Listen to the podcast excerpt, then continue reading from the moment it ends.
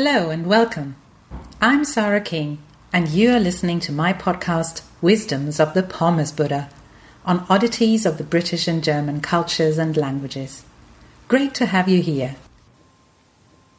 Today's episode is about a German lantern festival in November and about all the little things that have to do with it and uh, that are happening during that festival. So if you want to find out about that, then just listen on and enjoy.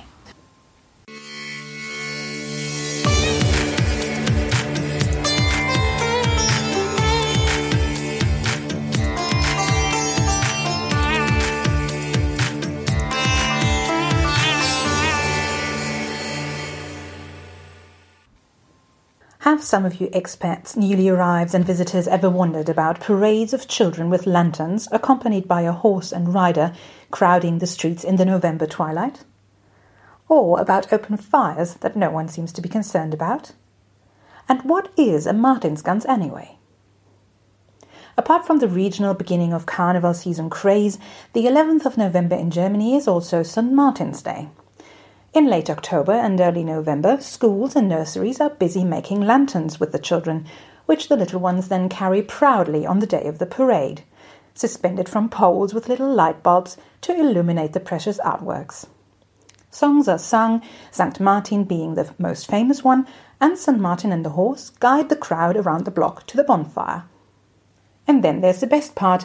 Each child gets a Weckmann, also called a Stutenkerl in some regions, a man made of fluffy white yeast dough clutching a clay pipe, which used to be a real pipe until everyone knew it was excellently suited for smoking weed, so now it is just a phony thing. This is all in honour of St. Martin of Tours, an ascetic monk turned bishop who, the story goes, compassionately cut his cloak in half to share it with a beggar who was freezing in the snow. The custom of the bonfire, Martinsfeuer, is likely to stem from Germanic midwinter and Thanksgiving traditions with the lanterns and sometimes torches fulfilling the same role. The Weckmann probably represents St. Martin himself. During this time of year, many restaurants offer traditional St. Martin's goose meal of roasted goose leg served with red cabbage and potato dumplings.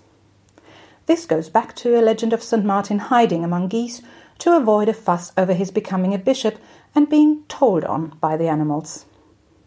If your bouche has been amused by this, you will look forward to the variations of lime on next week's menu. The Pommes Buddha says, We love a bit of goose flesh in the winter. That was it for today. Thank you so much for listening. You can read this text on my website www.pommesbuddha.com. If you liked this podcast, please do subscribe to it. Take care and Hear you soon.